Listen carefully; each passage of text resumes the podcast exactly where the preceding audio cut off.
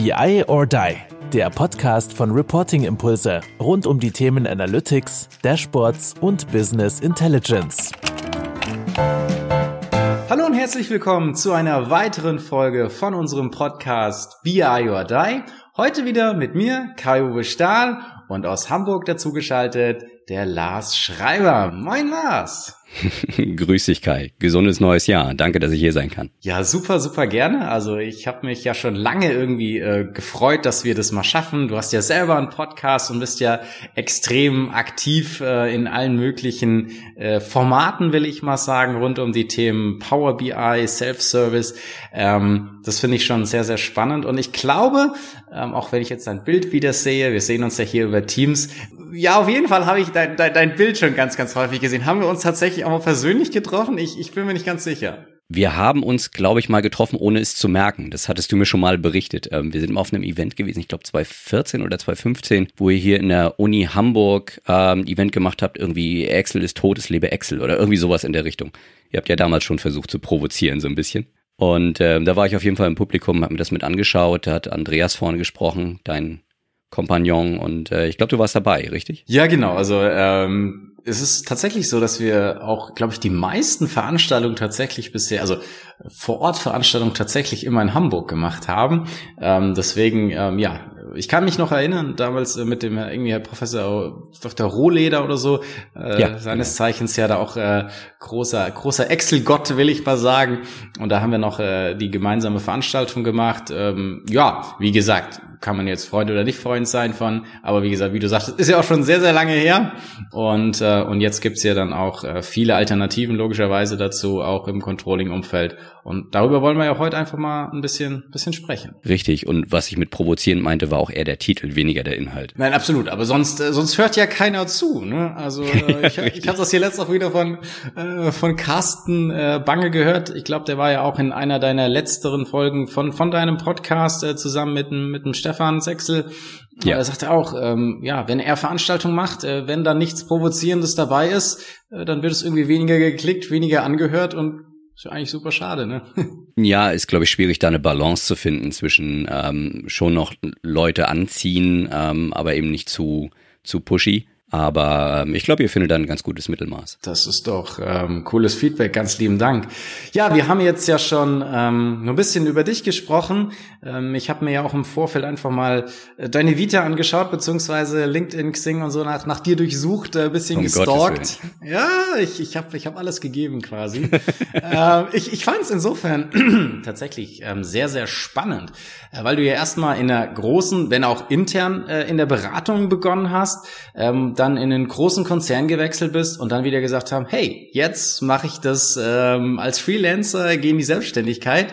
Ähm, ja, wie kam es dazu? Fand ich irgendwie sehr, sehr spannender Karriereweg. Weil normalerweise ist es ja eher so, also man kommt irgendwie schon auch aus kleineren Konstrukten und, und macht daraus dann ein selbstständiges Bild. Aber wenn ich jetzt so den klassischen Großkonzerner vor mir sehe, ähm, ja, in Form auch von meiner Frau, äh, stelle ich mir das schon sehr, sehr schwierig vor, dann auch zu sagen, okay, jetzt gehe ich, sag ich mal, aus diesem Umfeld wieder raus und äh, bin mein eigener Herr. Aber ja, wie war es für dich? Also aus dem Umfeld rausgehen ist ziemlich einfach, man kündigt ähm, da dann da dann überleben zu können, ist, ist glaube ich, die Kunst. Aber ähm, für mich ist es so, ich bin, bin halt Betriebswirt. Ich habe keinen technischen Background in dem Sinne und habe in drei Konzernen gearbeitet ähm, seit meinem Studium und die letzten beiden davon waren eben einmal die von dir angesprochene Unternehmensberatung, in der ich im Übrigen kein Berater war. Ich bin interner Mokel für Reporting gewesen, also im Wesentlichen Excel, Access, VBA-Programmierung, ganz viel damals und ähm, bin danach dann zu Otto gegangen und äh, warum ich damals bei der Unternehmensberatung gegangen war, war, ich hatte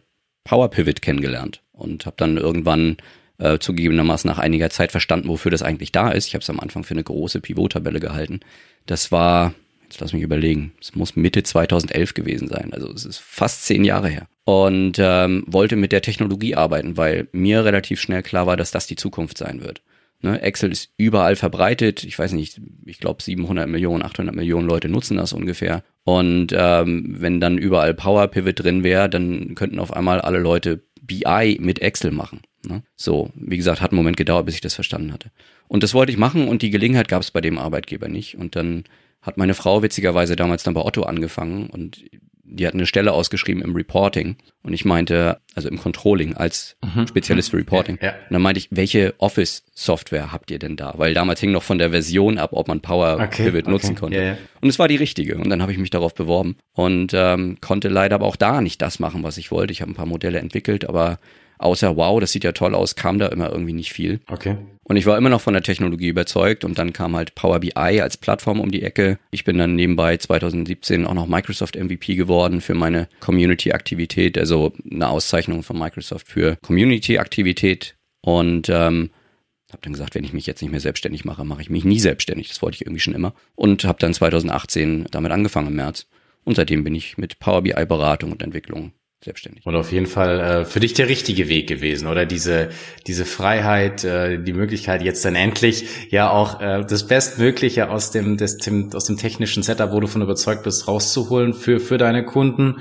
Ähm, und ja, es ist doch sehr positiv auch so, wie, wie du jetzt zumindest äh, wirkst. Das, das war auf jeden Fall die richtige Entscheidung, oder? Also für mich ist es mittlerweile die richtige Entscheidung gewesen. Aber ich spreche häufiger mal mit Leuten, die auch gerade nicht aus dem BI-Background kommen und dann sagen, hey, ich habe auch BWL studiert und du hast das hier hingekriegt und bist selbstständig und natürlich glauben auch alle, dass du irrsinnig erfolgreich bist. Ich fahre natürlich Bentley. Äh, nein, natürlich nicht. ist alles. Wir nur Porsche, aber okay. Ah, passt, okay. Ja. Ja, den, den aber es ist halt andere Liga dann in Hamburg natürlich. Den, den Sprung macht ja auch noch. Nein, Spaß beiseite. Also ich kann davon gut leben, aber ähm, Reichtum entsteht dabei gegenwärtig noch nicht. Aber ähm, ich, ich sage den Leuten dann immer, hey, halte den Ball flach. Ne? Die Technologie ist cool, lerne sie, du kannst damit deinen eigenen Marktwert ähm, steigern, was bedeutet, dass du eben nicht nur für deinen aktuellen Arbeitgeber wertvoll bist, sondern auch für alle anderen, die Power BI einsetzen können. Das ist immer was Gutes, weil du dann flexibel bist. Jeder muss mal umziehen, jeder will mal den Arbeitgeber wechseln. Aber unterschätze nicht den Schritt in die Selbstständigkeit. Denn für mich war die harte Erkenntnis, es ist ein Unterschied, ob man dich in der Community kennt, also ob ähm, andere Microsoft MVPs mich um den Erdball herum kennen oder ob dich dein, deine Kunden in Deutschland kennen. So, und das war am Anfang eine große Überraschung, dass das nicht so war. Und das hat halt eine ganze Zeit gedauert, bis das so Stück für Stück sich herauskristallisiert hat und dann immer wieder Bestandskunden wieder auf dich zukamen oder mal empfohlen wurde oder du über die diversen Kanäle, auf denen du dann bist, du hast das vorhin schon angesprochen, ob man bloggt, ob man podcastet oder einen YouTube-Kanal hat, ja, worüber man dann gefunden wird und dich dann eben auch mal neue Kunden äh, für sich entdecken. Das dauert eine Weile. Wird bei euch ja sicherlich auch nicht anders gewesen sein. Nein, absolut. Also ich meine, das ist vielleicht auch ja, in momentanen Zeit Selbstständigkeit und eigenes Unternehmen, ja, ein absoluter Trend oder jeder will da irgendwie hinkommen. Aber ja, man vergisst vielleicht einfach den Weg dorthin oder äh, was man alles tun muss, wenn man dann selbstständig ist. Wie du sagtest, die Zelte abzubrechen beim vorherigen ist relativ einfach. Okay, das ist simpel, Kündigung, ja. that's it. Aber dann halt wirklich zu sagen, okay, wie baue ich das auf und vor allen Dingen, wie ähm, verliere ich den Kunden nicht aus dem Auge? Ich meine, man kann hier viele schöne Sachen machen. Du hast da einiges angesprochen an Aktivitäten nach außen. Das wirkt aber meist auch alles erst sehr, sehr langfristig. Also jetzt zu sagen, okay, hey, wir machen jetzt heute einen Podcast und morgen stehen 25 Kunden vor der Tür und wollen unbedingt äh, äh, mit uns ein Projekt machen. Ähm, auch das funktioniert zwar, wenn man es jetzt über einen gewissen Zeitraum macht, über diese Regelmäßigkeit, ähm, dass dann Leute mit dir darüber ins Gespräch kommen. Aber man muss erstmal auch sehr, sehr viel investieren an, an, an Leidenschaft, an äh, Freude für die, für die ganzen Themen und da auch sehr, sehr viel scheren. Ich finde das, finde das super, weil es einfach ja auch sehr viel Spaß macht, aber man muss natürlich da die Balance finden. Das ist ein wesentlicher Punkt. Ich bin der Überzeugung, es muss dir Spaß machen. Sonst hältst du das nicht durch. Wie du sagst, du musst halt, ich finde eure Frequenz, was den Podcast angeht, großartig. Ähm, Komme ich nicht im Ansatz ran. Dafür sind mir die, die Experteninterviews auch zu anstrengend. Also ich bereite die relativ lang vor, ich recherchiere relativ lange, welche Fragen sind für jeden Experten sinnvoll. Nun bewege ich mich natürlich im Power BI-Umfeld, da bin ich ja auch selbst Experte, aber nicht zu jedem Teilbereich. Ne? Äh, so tief wie beispielsweise die, die Entwickler, die das in Redmond bauen. So, die ja. nehme ich mir auch teilweise mit in meinen Podcast rein. Das dauert lange, da schaffe ich einen Monat und jetzt die letzten Monate des letzten Jahres waren zugegebenermaßen ganz schön hart. Ähm, da habe ich dann auch mal ein bisschen schleifen lassen. Aber ähm, egal, man muss es halt regelmäßig machen und das auf lange Sicht sehen. Und wenn dir das keine Freude bereitet, dann wird es nichts. Und selbst wenn du dich motivieren kannst, das zu tun, deine Konsumenten, ob sie jetzt lesen oder hören oder was auch immer du da postest, ähm, werden merken, dass es dir keinen Spaß macht. Und man muss natürlich dann auch noch so eine geile Stimme haben wie du, damit die Leute, die auch noch zuhören wollen, ne? Ah, viel Whisky und Zigarre, das funktioniert.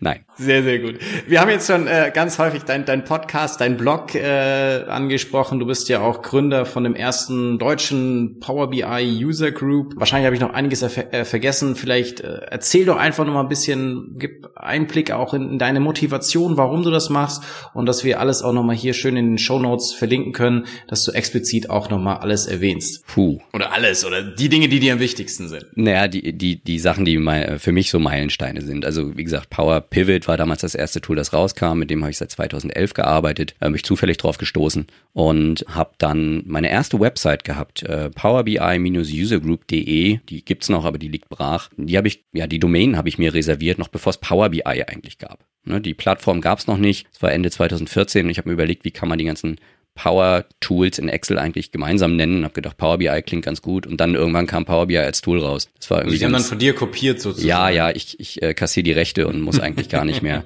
muss gar nicht mehr arbeiten. Ich krieg Lizenzgelder. Nein, das ist natürlich nur Quatsch. Genau, und dann habe ich damals eine, eine Xing-Gruppe gegründet, die heißt auch Power BI User Group. Die ist jetzt die größte in, ja, bei Xing. Ich wollte gerade sagen in Deutschland, aber das ist Quatsch, bei Xing. Und ähm, 2015 hatte Microsoft dann offiziell Power BI User Groups angekündigt, gesagt, sie möchten das supporten. Da war meine dann die erste in Deutschland, dicht gefolgt von zwei, drei anderen, aber ähm, war damals so. Und ähm, Genau, ich hatte damals zugegebenermaßen überlegt, ich möchte eine eigene neue Website machen. Das andere war so ein, so ein Google Blogspot Ding, war nicht besonders schick, hat seinen Zweck erfüllt. Und äh, habe dann überlegt, machst du eine Power BI-Seite, powerbi.de oder so, selbst wenn das lizenzrechtlich wahrscheinlich schwierig gewesen wäre. Aber ich war damals zugegebenermaßen unsicher, ob Power BI so tragbar sein wird, also ob sich das so durchsetzt. Und habe mir quasi die Hintertür offen gelassen, auch andere Self-Service BI-Tools, Tableau und Click und wie sie alle heißen, eventuell auch mal machen zu können. Deswegen heißt meine Seite nichts mit Power BI, sondern sie heißt tatsächlich The Self-Service BI Blog oder kurz ssbe-blog.de, weil ich mir dieses Hintertürchen offen halten wollte. Und ich habe es bis heute nicht gebraucht, weil diese Plattform förmlich aus den Nähten platzt. Also es wird so viel dran entwickelt und äh, bei Gartner, die ja quasi den BI-Markt ähm, ähnlich wie, wie Bark, glaube ich, ähm, im, im, Blick behalten, sind die auch immer sehr, sehr weit vorne, also auf, auf der Spitzenposition in den letzten Jahren gerankt worden. Und ähm, Mittlerweile wissen auch immer mehr Leute in Deutschland, was Power BI ist. Das war am Anfang mein größtes Problem. In meiner Power BI User Group bin ich die ersten Monate mit exakt den Leuten alleine gewesen, die ich selber eingeladen hatte. Und Kunden wussten nicht, was Power BI ist. Den musste man, den konnte man sagen, ihr habt die Power BI Tools in Excel, die habt ihr schon, von denen wisst ihr gar nichts. Und Power BI Desktop kann man sich kostenfrei runterladen, das kann man erstmal testen. Niemand hatte davon eine Idee und deswegen war meine selbst erklärte Aufgabe am Anfang überhaupt erstmal zu erklären, dass es das gibt und was das für einen tun kann, damit man danach überhaupt in der Lage ist, da zu beraten und eben auch Geld mitzuverdienen. Ne? Und die Motivation ist tatsächlich, ich meine, ich hätte wahrscheinlich bis in die Rente bei, bei meinem damaligen Arbeitgeber bleiben können. Das war ein guter Arbeitgeber, es hat, hat Spaß gemacht, gab gutes Geld, gab guten Urlaub, die Leute waren toll, tolles Unternehmen, Otto an der Stelle. Aber ähm, ich bin von dieser Technologie überzeugt und ich habe einfach gesehen, welchen Mehrwert das in Controlling-Abteilungen leisten kann, aber eben auch in allen anderen. Ich bin Controller, deswegen ähm, ist das so meine primäre Zielgruppe, weil ich da den meisten Mehrwert leisten kann. Aber Marketing, äh, Vertrieb, egal, wer mit Zahlen hantiert und ähm, Analytics betreiben möchte, seine Daten analysieren möchte, der kann das mit Power BI eben sehr, sehr gut machen. Und das war meine Motivation, Leuten das zu zeigen und Mehrwert zu stiften. Und ähm, wenn du jetzt so schaust, also für wen ist es denn so ideal dann auch in, in deinen ganzen Formaten dabei zu sein oder wen, wen trifft man da? Mit wem kann man sich da austauschen? Äh, wie, wie meinst du, wen trifft man bei mir auf den, ähm, auf den User Group? Ja, zum Beispiel in den User Group oder äh, wer so dein Blog liest oder wen du, für wen du da denkst, äh, den größten Mehrwert einfach zu haben. Also wenn ich jetzt ja mit Power BI mich beschäftige, eher so, wenn ich der Beginner bin, wenn ich der, der Hardcore-Experte schon Ach bin. So. Ich verstehe. Ich versuche eine Mischung zu haben. Also der, der Podcast, den ich mache, der ist für, für Techies, für Interessierte, die das Tool schon kennen. Weil wenn ich jetzt beispielsweise Marco Russo, einen der beiden absoluten DAX-Experten ähm, auf dem Markt, interviewe, ähm, wie er ja zu dem ganzen Thema BI steht und äh, wie er sein Unternehmen aufgebaut hat und so, dann interessiert das nur Leute, die Marco Russo kennen oder die ein starkes Interesse an DAX haben. Ne, das, das ist klar. Auf meinem Blog versuche ich zweigleisig zu fahren. Ähm, ich habe einen, ich weiß, ihr habt bei eurem Podcast dasselbe Thema, äh, einen deutschen und einen englischen Track. So, und beim deutschen Track habe ich gesagt, den mache ich primär für Beginner. Ja, die Leute, die einen Einstieg finden wollen, die nicht wissen, was ein ETL-Prozess ist, die Hilfe bei Power Query brauchen, die bei Datenmodellierung ähm, ja noch gar nicht wissen, was das sein soll. Für die schreibe ich da Primärartikel und die erkläre ich groß im Detail. Ich nehme am Anfang immer vor, der Artikel soll nicht mehr als 500 Worte haben. Am Ende lande ich bei 1500. Ist jedes Mal so. Und ich habe einen englischen Track, äh, da schreibe ich deutlich weniger, aber da schreibe ich Artikel, äh, wenn mir irgendwie ein tolles neues Feature aufgefallen ist, wo ich mal ins Detail gehen möchte und das dann eher für andere Experten ist. Und da schreibe ich dann auf Englisch, damit es für die Community da ist. Und äh, dein Podcast ist ja auch auf Englisch. Ähm, beziehungsweise glaube ich, du hast mal äh, die ersten beiden waren waren noch auf Deutsch und dann hast du auch auf, auf Englisch geswitcht. Äh, was war da so die Motivation dahinter? Ich war davon überzeugt, dass es für ein so visuelles Tool wie Power BI es ja ist, trotzdem ein, eine Chance für ein Audiomedium gibt. Es gibt einfach Dinge, die kann man besprechen. Bevor ich da vier, vier Seiten Text fülle, kann ich es auch einfach erzählen.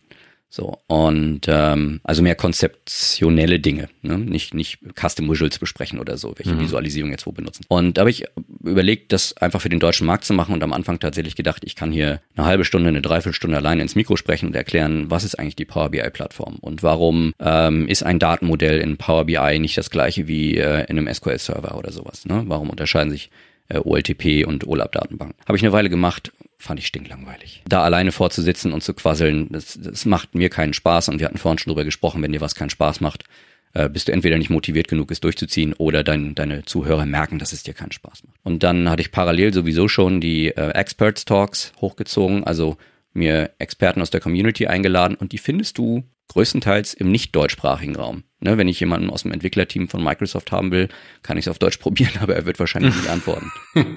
Und er sagt, ähm, ja, ich hatte es mal in der Grundschule. ja, genau.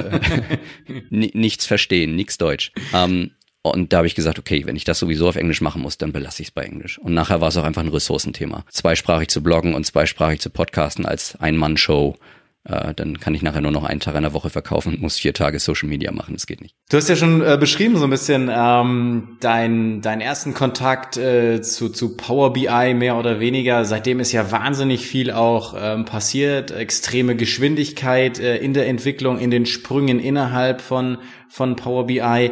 Ähm, warum glaubst du, war dieser, dieser Weg, sag ich mal, für, für Microsoft möglich? Ist es letztendlich für dich so schon absehbar gewesen, ähm, weil du dich ja dann doch sehr stark auch Richtung Power BI fokussiert hast? Ähm, vielleicht kannst du da nochmal drauf eingehen und was du so perspektivisch auch noch äh, von Power BI dir erhoffst oder erwartest. Ich weiß es natürlich nicht. Aber ich glaube, die Entwicklung, die genommen wurde, ähm, seitdem damals Power Pivot in, in Excel auftauchte, hat selbst Microsoft so nicht gesehen.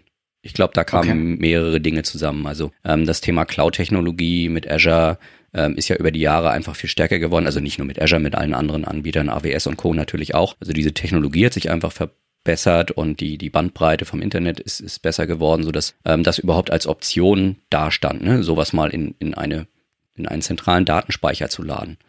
So, und ähm, Amir Netz, das ist der ähm, CTO vom, vom Power BI-Team, das ist so ein Visionär.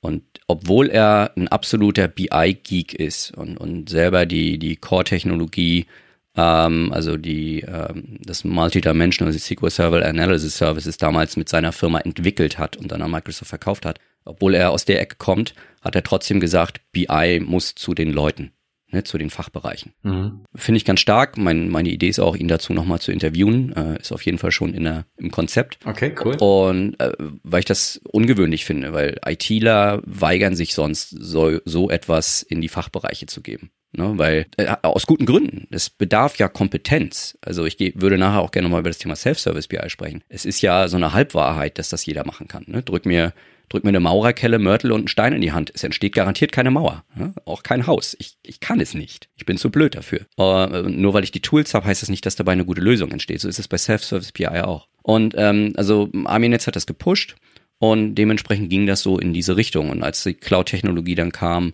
ähm, und ähm, auch die Hardware, die man benutzt, ähm, 64-Bit-Betriebssysteme und größerer RAM auf den Rechnern, weil der einfach nichts mehr kostet, war die Zeit reif für diese Technologie.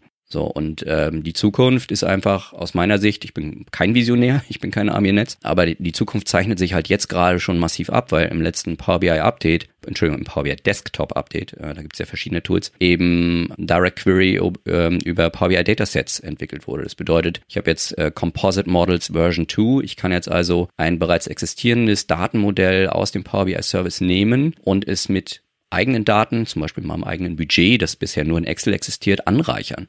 Das ging bisher nicht. Und deswegen hat man dann eine perfekte Kombination aus Enterprise BI, also durch IT aufgebaute BI-Modelle, die sicher sind, die ähm, validiert sind, die korrekt sind und performant, ähm, aber anzureichern mit den Daten, die ich jetzt halt gerade habe und die ich jetzt auch keinem ITler übergeben kann, dass der die in sein System kriegt. Und das ist eine, ja, eine perfekte Symbiose aus beiden Ansätzen. Und vor allen Dingen natürlich auch dann die ganzen Möglichkeiten, dass, äh, wenn ich es auch jetzt in Anführungsstrichen so mehr auch nur aus Frontend-Sicht sehe, wie ich es darstellen kann, was da für Möglichkeiten immer wieder sind, wie offen es ja auch selbst ist, wenn ich, du hast ja auch mal den, den André ähm, in, in deinem Podcast gehabt, also wenn ich ja dann auch irgendwelche Spezialanbieter mir, mir einziehen möchte oder weitere Offerings oder selbst könnte ich ja sogar sehr, sehr viel da ja auch drüber einbinden und Custom Visuals und keine Ahnung was. Also das ist ja auch äh, sehr, sehr Wahnsinn, was da letztendlich geht und vor allem mit welcher Geschwindigkeit ähm, diese ganzen äh, Dinge entstanden sind und immer wieder Updates kommen. Das finde ich so ein Stück weit das, das Beeindruckende auch, wenn man dann sagt, okay, jetzt gibt's irgendein Feature, wo, einen gefühlt nervt, dass es nicht geht und dann zack, irgendwie zwei Wochen später ist es dann schon wieder da. Also das finde ich so diese, diese brutale Geschwindigkeit und, und Möglichkeiten, die sich da immer so weiter, das finde ich schon, schon echt beeindruckend. Ich habe Amir Netz mal in einem anderen Podcast gehört, mir fällt der Name gerade nicht ein, aber es sind äh, waren die ersten, die überhaupt angefangen haben zu podcasten im, im Microsoft äh, BI und Data Umfeld. Da hat Amir gesagt, das, das erste Jahr haben wir unsere Features gebaut und dann kam die Konkurrenz und die Konkurrenz hat aufgelistet, was in Power BI alles nicht geht und in ihren Tools auch. Und er hat gesagt, super, die Liste haben wir genommen, haben die Dinge umgesetzt, die da drauf standen und im nächsten Jahr mussten sie davon schon mal 30 Prozent streichen. Und genauso ticken die. Also die Power-Plattform, zu der nicht nur Power BI gehört, sondern eben auch Power Apps und äh, Power Automate, eben als Flow und Virtual Agent und wer weiß, was da noch alles dazu kommt, wurde mir mal erklärt als das Start-up innerhalb von Microsoft. Also die sind am, am schnellsten, am agilsten. Ähm, und ich denke mal, dieser Arbeitsstil verbreitet sich da gerade immer mehr. Du hast vorhin das Thema ähm, Self-Service angesprochen und gesagt, okay, was ist überhaupt Self-Service? Was ist deine Definition äh, von, von Self-Service und was vor allem ist notwendig dafür, dass man äh, wirkliches Self-Service betreiben kann und ähm, und dann vielleicht auch gerne wieder die die Brücke dann äh, zu Power BI schlagen, warum Power BI vielleicht dann in dem Zusammenhang besonders gut geeignet ist. Für mich ist es ja so, ich bin ja kein kein BI-Experte in dem Sinne. Ich bin ein Power BI-Experte. Ich habe jetzt keine Ahnung von Tableau, Click äh, oder anderen großen äh, BI-Anbietern. Da habe ich schlichtweg keine Erfahrung. Deswegen kann ich da auch keine Vergleiche ziehen. Aber jetzt habe ich deine Frage vergessen. Was ist Ach so, Self, Self, Self, Self sorry, Self-Service BI. Genau. Der Punkt ist der, mit anderen Tools, mit, ich nenne es mal professionellen alten Tools, hatte der Fachanwender gar keine Chance, selber was zu bauen. Also ich kenne jedenfalls keinen Fachanwender, der entweder selber verlangt hätte, mit SQL Server Analysis Services oder irgendwas von Oracle arbeiten zu können, weil die äh, Kompetenz ja. fehlt, noch hätte die IT gesagt, äh, wir stellen dir hier mal so ein Ding hin, kostet ja nur 20.000 Euro, äh, machen wir mal schnell. Ne? Das ist für mich Self-Service. Self-Service ist die Möglichkeit, mit diesen Tools zu arbeiten, weil ich sie mir auf meiner eigenen Maschine installieren kann und mein Laptop mit 8 oder 16 Gigabyte RAM es mir ermöglicht, damit zu arbeiten. Aber natürlich ist Self-Service nicht so zu verstehen, wie ich vorhin schon meinte. Nur weil das Tool da ist, kann ich es auch schnell mal einfach verwenden und äh, blick damit durch. Sind wir ganz ehrlich, wer das erste Mal vor Excel sitzt, kann damit auch nichts machen. Ich habe Leute ungelogen vor Excel sitzen sehen und die Zahlen in den Taschenrechner eintippen sehen, weil sie nicht wussten, dass sie eine Summe bilden können. Ja, ja also ich, ich, ich muss, ich muss die Leute schon schulen. Und ähm, bei Excel kriegst du zumindest erstmal irgendwas hin. Und bei Power BI natürlich auch. Also Microsoft hat natürlich den Ansatz, die Hürde für BI akut zu senken. Ich sage immer, wenn ich mit Linux arbeiten müsste, hätte ich immer noch keinen Computer. Ja, also Windows sorgt schon dafür, dass ich da Icons anklicken kann und dann passiert irgendwas, dann geht ein Programm auf und damit kann ich arbeiten. Ansonsten würde ich das, würde ich immer noch mit Zettel und Stift da sitzen. Und so ist es mit, mit vielen Tools ja auch. Ich muss natürlich technische Hürden senken, um das, das breiter in die Fläche zu kriegen, damit mehr Leute damit umgehen können. Und vor allem bei, bei Microsoft ist natürlich auch der Vorteil, dass wir es alle gewohnt sind deren Logik aus Excel, aus PowerPoint, aus ja. der ganzen Office-Welt irgendwie zu haben und man gefühlt immer so ein Stück näher dran ist oder denkt, ja, eigentlich, ich kann, ich kann Excel, also ist doch der Zugang ein bisschen einfacher, mindestens der gefühlte. Also das beobachte wir immer. Der wieder. gefühlte. Ja, das kann ich bestätigen. Gefühlt auf jeden Fall, der realistische häufig nicht. Ähm, ist einfach ein Erfahrungswert, weil es sind zwei Punkte. Natürlich versucht Microsoft die Hürden zu senken. Du kannst irrsinnig viele Datenquellen ganz einfach in Power BI einbinden. Power Query ist sehr leistungsfähig. Und dann hast du eine Tabelle da drin, wie man es aus Excel kennt, und dann packst du eine Visualisierung drauf und alles ist schick. Ähm, das Problem ist nur, dass sobald du mal Ist und Budget miteinander vergleichen willst und die beiden unterschiedliche Granularität haben, weil das Ist auf Tagesebene reinkommt und das Budget nur auf Monatsebene, brauchst du schon mal zwei Faktentabellen. Und dann musst du schon mal gehört haben, was Datenmodellierung bedeutet. Also solltest du jedenfalls, sonst kommst du schnell in Schwierigkeiten. Und das ist halt der andere Teil der Wahrheit, der, naja, so nicht unbedingt gleich zu Beginn frontal mitvermarktet wird. Ja, und das, das, was ich halt häufig erlebe, ist, Leute kommen auf einen zu und sagen, du, Lars, dank meines Blogs duzen mich viele, was ich, was ich angenehm finde. Also ich bin nicht so der Typ. Ähm, Lars, ich arbeite jetzt seit drei, vier Monaten im Unternehmen intensiv mit Power BI. Wir sind auch richtig gut mit dabei. Aber jetzt, jetzt, die eine Visualisierung, da funktioniert's nicht mehr. Jetzt haben wir ein Problem. Und ich sage, okay, lass mal, lass mal Teams oder Zoom nutzen. Ich guck mal drauf, zeig mir mal dein Datenmodell. Und dann sehe ich schon die Fragezeichen im Gesicht. Was meint er denn? Und dann guckst du drauf und dann ist da entweder eine einzige Tabelle oder fünf unterschiedliche ohne Beziehungen zueinander, die da wild irgendwo im Raum rumhängen. Und du weißt, okay, du hast nicht erst jetzt nach drei Monaten dein Problem, jetzt taucht's auf. Dein Problem entstand in Minute Nummer zwei. Und die Leute müssen sich halt mit einigen Themen beschäftigen, um den Vorteil aus dieser neuen Technologie ziehen zu können. Und ich habe vor Jahren mal Marco Russo interviewt, damals noch schriftlich, ist auf meinem Blog auch zu lesen. Ähm, das ist ein großer Experte zu Power BI. Also ich, ich besuche seine Kurse, also von dem lerne ich auch und viele andere in der Community auch. Und habe ihn gefragt, ob er Self-Service BI in, in Bezug auf Power BI für eine Lüge hält. Ne, ob das einfach nur Marketing ist. Und er meinte, okay. vor, vor etlichen Jahren wusste niemand, wie man eine Tabellenkalkulation bedienen soll. Da war Excel neu. Und heutzutage kommt jeder Student von der Uni äh, oder aus der Ausbildung und weiß, wie eine Tabellenkalkulation funktioniert. Nicht jeder weiß, wie man eine Pivot-Tabelle selber erstellt und nicht jeder kann VBA programmieren, aber so die grundlegenden Möglichkeiten äh, sind den Leuten bekannt. Und es ist einfach ein, eine Frage von Zeit. Ich erlebe es jetzt, ich habe vor kurzem ein Interview gehabt mit einer Studentin aus, aus Stuttgart im Übrigen, die ihre Diplomarbeit zum Thema Self-Service BI geschrieben hat mit Fokus auf Power BI und haben wir ein bisschen drüber gesprochen. Die, die Studenten kommen heutzutage teilweise von der Uni und haben Self-Service BI-Erfahrung. Also das wird wachsen, das kommt. Und ähm, wie würdest du, wenn es, wie gesagt, jetzt auch nochmal um, um Power BI da rein zu, reinzubringen, ähm, warum denkst du, ist der Power BI ähm, besonders geeignet für diesen Self-Service-Ansatz? Ähm, für welches Szenario siehst du es oder wo nutzt es auch am, am häufigsten ähm, deine Kunden? Wo siehst du es da? Ähm, da vielleicht nochmal in die Richtung zu gehen? Oder wie kann ich denn, wenn ich jetzt mit Power BI anfangen möchte, also du sagtest, die Minute zwei ist ja auch die, die entscheidende letztendlich, ähm, wie, wie, wie gehe ich da am besten ran? Ähm, die Frage ist ja zweiteilig. Also meine Kunden kommen im Wesentlichen aus dem kaufmännischen Bereich. Ne, ich weigere, okay. ich weigere mich nicht, wenn sich andere Leute bei mir melden, aber dadurch, dass ich eben zwei Welten zusammenführe, zehn, elf Jahre Erfahrung im Controlling als Controller, ähm, und eben mein technisches Verständnis über Power BI, kann ich da den meisten Nutzen stiften, weil mir die Leute ihre internen Prozesse meistens nur oberflächlich erklären müssen und ich dann schon verstehe, was da passiert. Und du dann einfach auch so ein bisschen Brückenbauer dann sein kannst. Genau, und ich kombiniere eben auch meine, meine IT-Beratung, nenne ich es mal in dem Fall, auch mit meiner betriebswirtschaftlichen Kenntnis. Ich gebe teilweise auch Hinweise, wie man das betriebswirtschaftlich anders darstellen könnte. So, das, das sind meine häufigsten Kunden. Deswegen kann ich nicht sagen, für wen ist es am besten geeignet. Das ist meine Zielgruppe, die melden sich am meisten bei mir. Kann sein, dass es für andere genauso gut geeignet ist. Aber es ist im Prinzip für jeden denkbar, nutzbar, der oder die Daten vorliegen haben, die in verschiedensten Datenquellen liegen. Das ist ja das häufige Problem. Ich habe meine Daten nicht nur in einer Datenquelle, deswegen kann ich auch nicht in dieser Datenquelle, sei es SAP oder welches Tool auch immer, sagen, ich will meinen Report dort bauen, sondern ich brauche ja häufig eine Kombination aus Daten aus verschiedenen Tools. Und ähm, deswegen ist es unter anderem bei Power BI, ich behaupte nicht, dass das das einzige Tool auf dem Markt ist, das das gut kann, ähm, unter anderem bei Power BI diese Daten eben da schön und strukturiert für Analyse aufbereiten und eben visuell darstellen. Und die, die Möglichkeit, das dann eben schnell in den Cloud-Service zu laden und dann eben auch auf allen mobilen Endgeräten zu konsumieren, ist halt ein Traum. Ne? Also wir wollen Adam Sexton, jemand, der einen sehr, sehr großen YouTube-Kanal zu Power BI hat, meinte mal, wichtig ist es, dass man nicht von der Excel-Hölle zur Power BI-Hölle übergeht. Das heißt, nicht, dass ich dann anfange, die Power BI Desktop-Dateien per E-Mail zu verschicken. Die komprimieren sehr gut. Die Engine dahinter, Vertipack, hat einen sehr guten Komprimierungsalgorithmus. Die werden sehr klein, kommen auf einmal auf die Idee, äh, Dateien zu verschicken, die Millionen von Datensätze drin habt, einfach weil die Datei nur 5 Megabyte groß ist. Aber das ist nicht das Ziel. Neue Tools brauchen neue Handlungsweisen.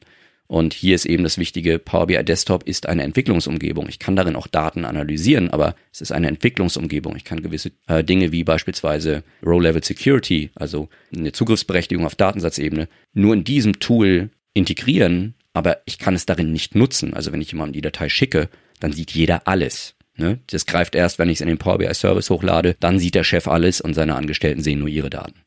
So, und deswegen, die Datei gehört nur in die Hand eines Entwicklers alle anderen sollten über den Service konsumieren. Und da hört Power BI dann auch auf, kostenfrei zu sein, weil es ja immer heißt, Power BI ist kostenfrei. Nein, äh, ich kann es kostenfrei testen, aber sofern ich mit Kollegen meine Berichte und Erkenntnisse teilen möchte, was ja häufig der Sinn ist, ne? warum erstellt man sowas sonst langwierig?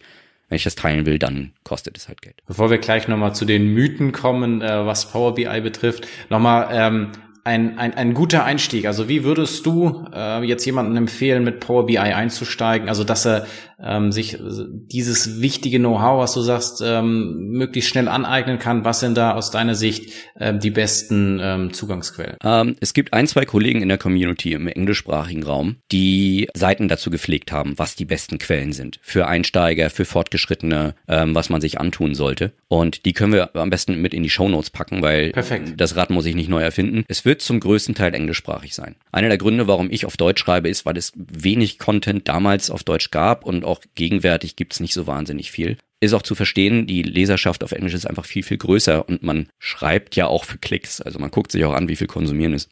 Aber meine Kunden sind halt im deutschsprachigen Raum, einfach weil ich das so für mich selber definiert habe. Ich könnte natürlich heutzutage über Zoom oder Teams jederzeit auch international arbeiten, aber ich möchte das im deutschsprachigen Raum machen.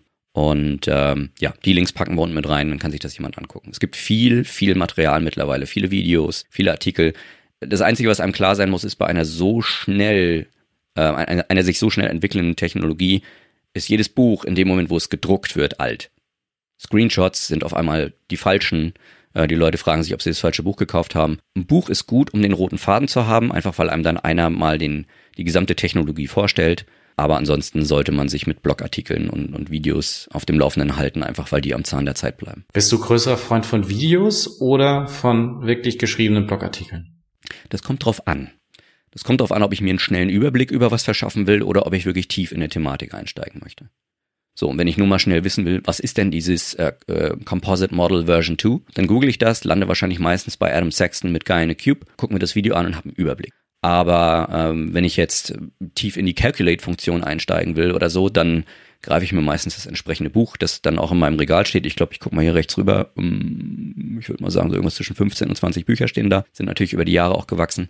Und dann lese ich mir da die, die 20, 30 Seiten zu durch. Und dann sicherlich auch mehrfach. Aber ich bin ein großer Videofreund, das muss ich sagen. Es gibt viele gute Videos dazu. Und ähm, du hast ja so ein bisschen die, die Mythen auch ähm, zu Power BI angesprochen, im Sinne von, ja, kostet ja fast nichts oder äh, gibt ja noch viele mehr. Magst du da einfach nochmal ein paar auflisten, wo du sagst, hey, das möchte ich auf jeden Fall nochmal äh, richtig stellen, ähm, dass man da vielleicht auch nicht mit der falschen Hoffnung an, an Power BI rangeht? Also Power BI kostet in der Tat fast nichts, wenn man mit der Pro-Lizenz unterwegs ist, weil ich finde 8,40 Euro netto, also 10 Euro brutto im Monat pro Nutzer ist für so ein Tool sehr, sehr wenig. Aber ja, es ist halt ein Irrglaube, dass es eine kostenlose Version davon gibt. Es gibt die Möglichkeit, sich eben Power BI Desktop kostenlos herunterzuladen, um mal ein bisschen damit zu spielen. Und es gibt die Möglichkeit, das dann in den eigenen Cloud-Service zu laden, also in den Power BI Cloud Service für, äh, mit dem eigenen Account. Ähm, von da aus kann ich es aber nicht teilen. Ähm, ich kann es teilen, aber der Empfänger, der das dann bekommt, kriegt die Nachricht, er muss auf Pro upgraden und ich muss zum Teilen auch auf Pro upgraden. Ich weiß gar nicht, welche Message da hochpoppt. Also in dem Moment, wo man teilen möchte, muss man zahlen. Das ist sicherlich der erste Mythos. Dann würden mir zwei weitere einfallen. Der eine ist kein Power BI-spezifischer, sondern eben dieser Self-Service-Mythos. Mhm. Äh, meine Website heißt selbst so. Ich glaube an Self-Service BI. Ich glaube daran, dass Nutzer sich ihre Tools selber bauen können. Und wenn es dann nachher nur ein Prototyp ist, aus dem dann ein BI-Entwickler vielleicht ein professionelles Tool baut oder das ins Data Warehouse integriert oder was auch immer. Aber einfach diese Dynamik, die daraus entsteht, das finde ich halt, ist, ist das, das, was so, äh, was so das Entscheidende ist dadurch. Die, die ist toll und gefährlich zugleich. Also die Leute, fangen, die Leute fangen natürlich erstmal an. Es gibt so viele Leute, die Excel kritisieren. Wofür kritisieren sie Excel? Weil es flexibel ist. Und was ist der größte Vorteil von Excel? Dass es flexibel ist. Wichtig ist nur, dass der oder diejenigen, die davor sitzen, wissen, was sie tun. Und das ist ja toolunabhängig. Ne? Ich muss immer wissen, mein Tool nutzt mir immer erst dann etwas, wenn ich weiß, was ich damit tun soll. Ich erinnere nochmal an den Mörtel und die Maurerkelle. Schnell anfangen ist immer gut, aber trotzdem hat eine gewisse Grundlage zu haben, unersetzlich. Ja, genau. Und ähm, ich sag mal, meine Modelle von vor vier Jahren möchte ich mir nicht mehr angucken. Man entwickelt sich ja auch mit der Zeit, aber man sollte dann auch überlegen, wann man sich mal die Zeit nimmt, mal ein Buch aufzuschlagen oder mal noch was im Internet nachzuschlagen, ähm, um eben nicht die Excel-Prinzipien, die man hat, auf Power BI voll anzuwenden. Microsoft hat natürlich absichtlich versucht, große Ähnlichkeit zu Excel zu schaffen. Alle DAX-Funktionen, sie sind zwar Englisch, aber äh, sind halt im Englischen an die englischen Funktionen in Excel angelehnt und äh, größtenteils sehen die genauso aus. Bedeutet aber nicht, dass das genauso funktioniert wie in Excel, weil dahinter ganz andere Konzepte stehen. Excel kennt keinen Evaluierungskontext, keinen Zeilen- und keinen Filterkontext. Den brauche ich aber in Power BI. Und äh, den brauche ich ziemlich schnell, ohne es zu wissen. Ne? Plötzlich kommen da die Zahlen nicht mehr raus, die ich, die ich eigentlich brauche, die eigentlich korrekt wären. Und ich verstehe ums Verrecken nicht, wieso. Ne? Das ist dann der Moment, wo ich mir grundsätzlich mal Gedanken machen sollte über eine Schulung oder über ein gutes Buch. Das ist das Thema Self-Service BI. Das teilen, glaube ich, alle Self-Service BI-Tools. Ne?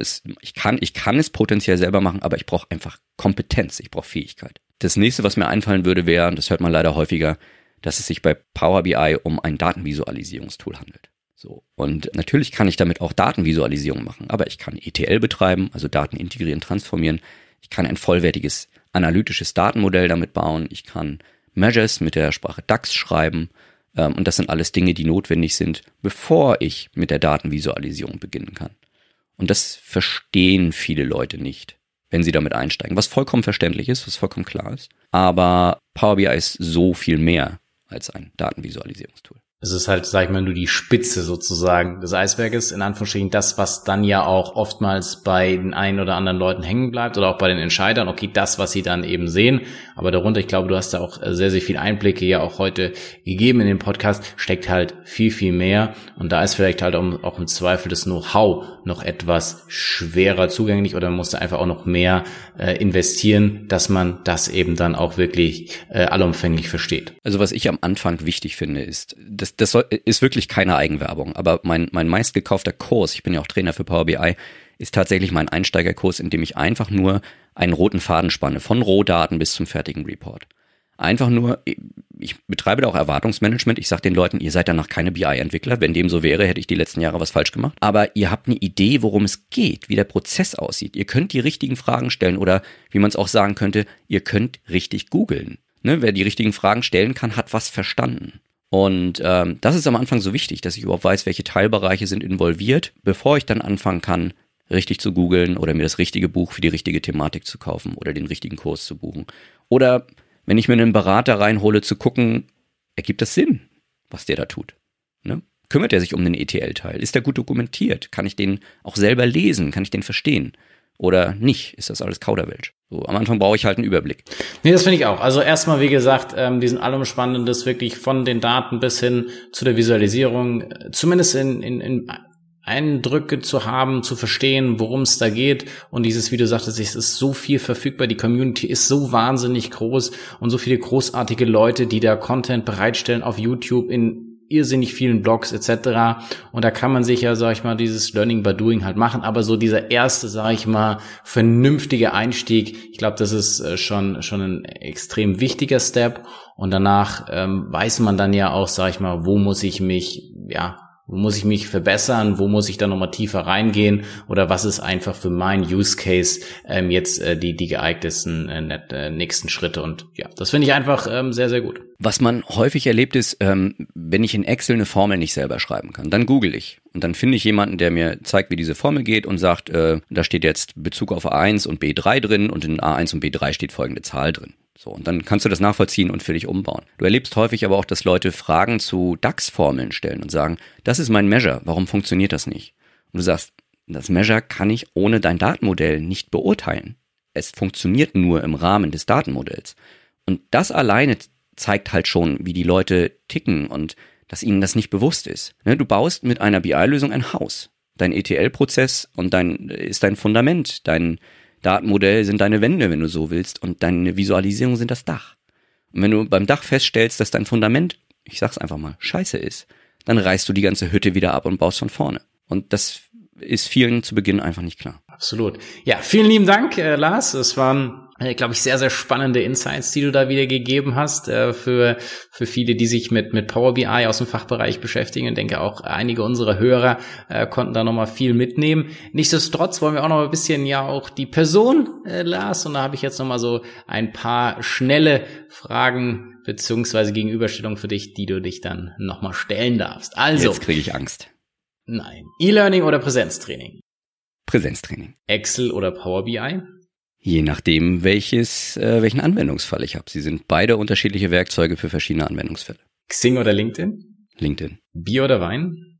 Bier. Uni oder FH? Hm, FH. Da habe ich studiert. Sehr gut, ich auch. Für, da, für eine Woche das Leben tauschen würde ich gerne mit. Niemandem. Was war das Unsinnigste, was du dir in letzter Zeit gekauft hast? Oh, gute Frage.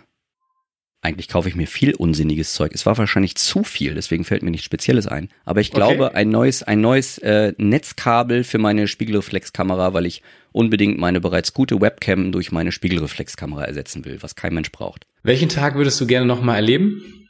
Hm, da habe ich ehrlich gesagt nichts Spezielles. Also mit meinen Kindern gibt es viele Tage, die ich die ich cool finde und äh, sie lachen zu sehen, finde ich toll. Also viele Momente. Aber jetzt einen speziellen Tag wie Geburt meiner Kinder oder Hochzeit kann ich jetzt nicht nennen. Nein. Und auf einer Skala von eins bis zehn geht es dir heute?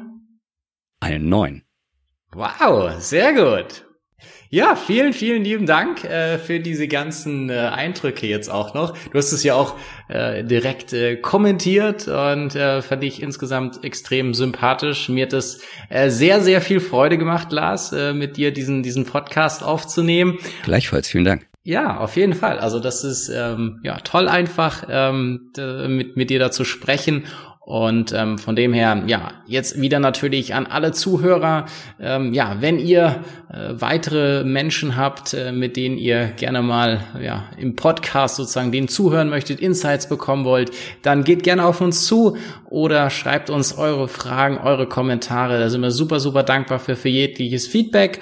Und ähm, in dem Sinne sage ich jetzt schon mal wieder Dankeschön und auf bald. Und das letzte Wort ist wie immer bei unserem wunderbaren Gast. Lieber Lars, sag nochmal, was du möchtest und ich verabschiede mich schon mal und sag Tschüss, auf bald. Vielen Dank, Kai. Ähm, ja, danke für die Gelegenheit hier. Es hat mir auch riesig Freude bereitet.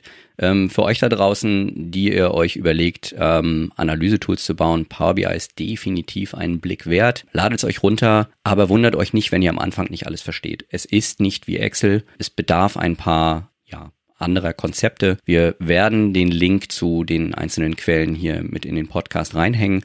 Guckt euch die an und äh, wenn ihr Fragen habt, meldet euch bei mir. Das war BI or Die, der Podcast von Reporting Impulse. Danke, dass ihr auch diesmal wieder mit dabei wart. Wenn es euch gefallen hat, dann hinterlasst uns doch eine gute Bewertung und abonniert den Podcast, um keine weitere Folge zu verpassen. Bis zum nächsten Mal.